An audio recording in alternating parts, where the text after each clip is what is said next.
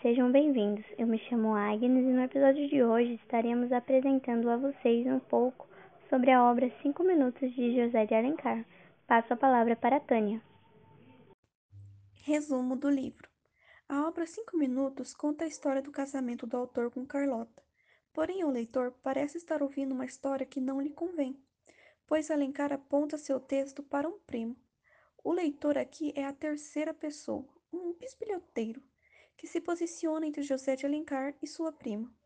Ao tentar fazer o leitor pensar que tudo é fictício e fantasia do autor, José de Alencar focou nos fatos reais da época, ou seja, nos acontecimentos reais do Rio de Janeiro neste início do século. Ele foi muito meticuloso a respeito, e até na rua data e a hora. Atualmente, a história desse escritor romântico é quase ingênua, e ingênua para os leitores modernos. São histórias onde o amor sempre vence, a decisão apaixonada dos amantes, amor e amor e amor. Naquela época, as senhoras burguesas liam a série. Para exagerar um pouco, pode-se dizer que Alencar se lembra daqueles livrinhos que acalmam os sonhos de meninas solteiras. Mas é preciso dizer que a sua escrita, linguagem e estilo são excelentes. Foi o Alencar que se afastou do modelo de escrita português e acabou criando o nosso texto brasileiro.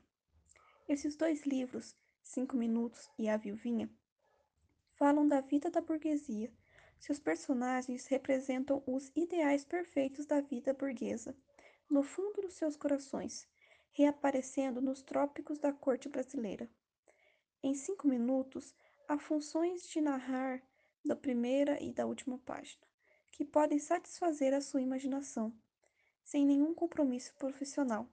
Os aspectos financeiros de sua peregrinação depois de Carlota, nunca o incomodaram.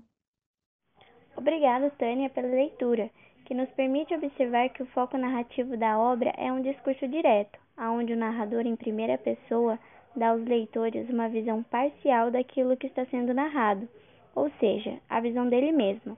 Ele conta a história do centro, pois ele é o personagem principal, fazendo uso de vários canais para se comunicar com o leitor, palavras, reflexões, sentimentos, ações, dentre outros meios.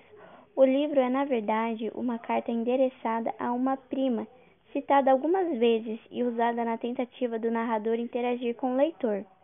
Bom, pessoal, infelizmente estamos chegando ao fim de mais um episódio.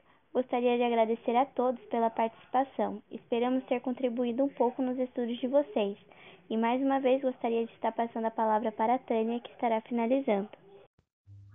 Este livro é um exemplo clássico do romantismo, ao mostrar um amor puro, casto, duradouro e curativo, sentido por duas almas gêmeas perfeitas, com o destino interpondo-se no caminho e resolvendo-se no final.